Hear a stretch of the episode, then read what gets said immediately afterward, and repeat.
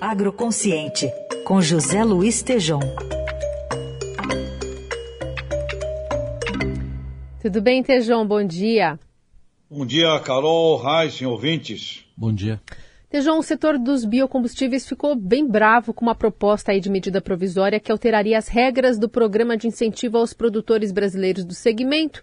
E um dos pontos que mais incomodou foi tirar das distribuidoras a obrigatoriedade da compra dos CBIOS, aqueles certificados de crédito de carbono, e passar para a Petrobras. O setor diz que essa medida tiraria o mercado e colocaria uma estatal como reguladora do processo. Queria te ouvir sobre a repercussão aí no meio com as pessoas com quem você conversou. Exatamente, Carol, Raíssa, ouvintes. Parece que quando a sociedade civil se organiza para um plano, para um bom plano, né? praticamente um plano de Estado, isso incomoda alguns setores de governo. Então, a, pergunta que o setor está fazendo é, afinal, o governo está a favor ou contra a descarbonização?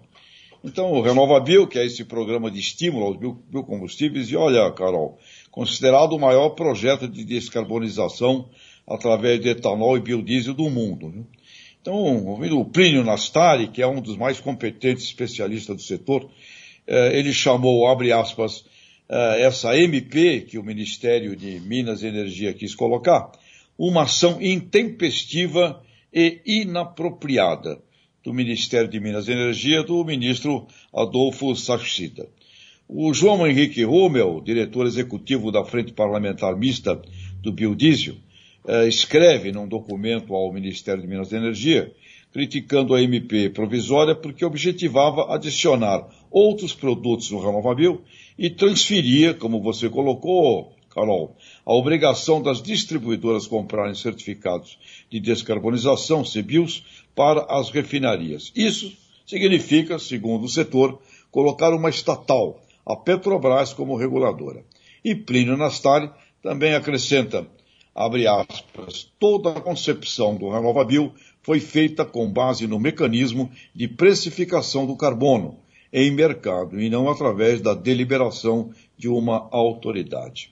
Então, Carol, Reis e ouvintes, a MP que altera regras do Programa Brasileiro de Incentivo aos Biocombustíveis, envolvendo biomassa, biogás, biometano, bioquerosene, etanol segunda geração, não será discutida agora, e somente depois das eleições, após essa pressão do setor. Então, Carol, Raíssa ouvintes, é interessante, né? Um projeto como este, que eu diria todas as cadeias produtivas precisam de um renovável, é, ele precisa, além de ser criado, tem que ser vigiado constantemente. Portanto, parece que setores sempre ficam incomodados procurando colocar ali uh, um comando de governo, e eu acho estranho um projeto como esse, que nasceu da articulação da sociedade civil organizada envolveu o governo da sua época para ser alterado, necessariamente precisa ter uma boa discussão com esses eh, agentes todos antes de se mandar, se pretender mandar medida provisória. Carol Reis ouvintes. Tudo bem. Tejon, colocando para a gente essa perspectiva aí do mercado a partir dessa proposta que está em tramitação. Obrigada, viu, Tejão? Bom fim de semana. Bom fim de semana. Abraço a vocês.